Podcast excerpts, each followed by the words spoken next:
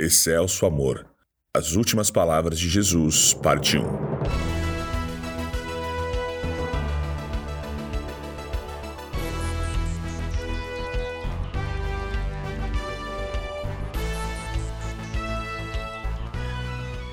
Neste episódio, vamos iniciar a conversa sobre as últimas palavras de Jesus. Lá no Calvário, já pregado no madeiro nos momentos finais antes da sua morte, cada detalhe apontava para o cumprimento das Escrituras, inclusive as últimas palavras ditas por ele, as quais possuem significados importantíssimos para todos nós. Neste episódio, conheceremos quatro palavras: perdão, salvação, amor e angústia, ditas por Jesus e as implicações que elas fornecem. A primeira palavra é perdão. Quando chegaram ao lugar chamado Calvário, Ali o crucificaram, bem como aos malfeitores, um à direita, outro à esquerda. Contudo, Jesus dizia: Pai, perdoa-lhes, porque não sabem o que fazem. Então, repartindo as vestes dele, lançaram sortes. Lucas 23, 33 e 34. A crucificação de Cristo somente ocorreu por causa do nosso pecado. Se não fosse o nosso pecado, Jesus não teria que morrer na cruz. Ele nos lembra desse propósito ao perdoar aqueles que o crucificaram. Primeiramente, foram aqueles que cravaram os pregos em seu corpo. Foi também aqueles que o julgaram e condenaram injustamente. Mas nenhum de nós escapa da responsabilidade que o nosso pecado teve e tem na morte de Jesus. A primeira palavra de Jesus é a palavra perdão. A segunda palavra é salvação. Um dos malfeitores crucificados blasfemava contra ele, dizendo: Não és tu o Cristo? Salva-te a ti mesmo e a nós também. Respondendo-lhe, porém, o outro, repreendeu-o, dizendo: Nem ao menos temes a Deus, estando sob igual sentença? Nós, na verdade, com justiça, porque recebemos o castigo que os nossos atos merecem. Mas este nenhum mal fez. E acrescentou: Jesus, Lembra-te de mim quando vieres no teu reino. Jesus lhe respondeu: Em verdade te digo que hoje estarás comigo no paraíso. Lucas 23, 39 a 43. A segunda palavra de Jesus na cruz é a palavra de salvação.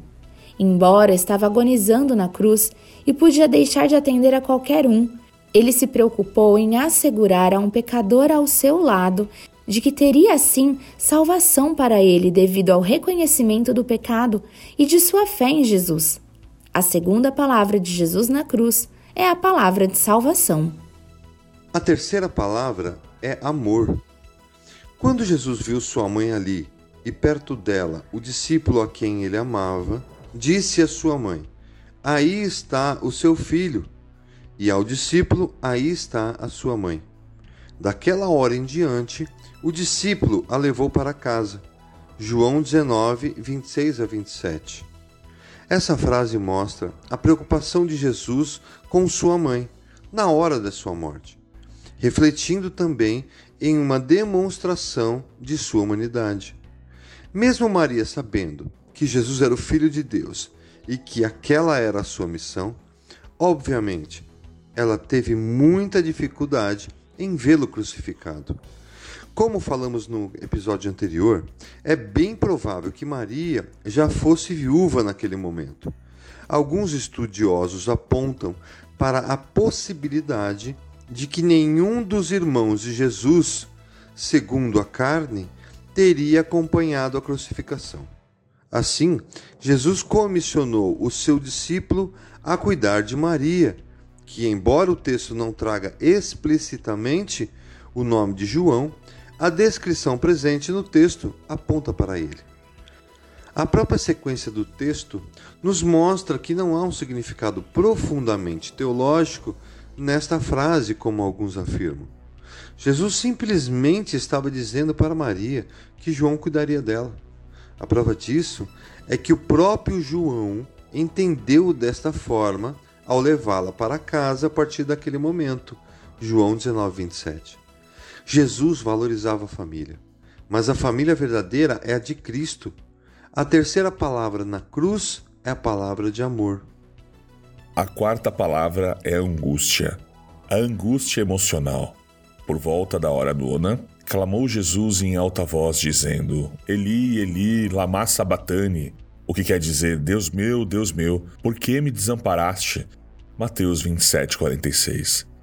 Jesus, apesar de ser o Filho de Deus, passou por tudo que um ser humano passa, e do pior, para ser o nosso Salvador para que não duvidássemos de quanto ele participou fisicamente, emocionalmente e de todas as formas em nosso estado físico e mental, temos dele aqui a palavra de angústia emocional.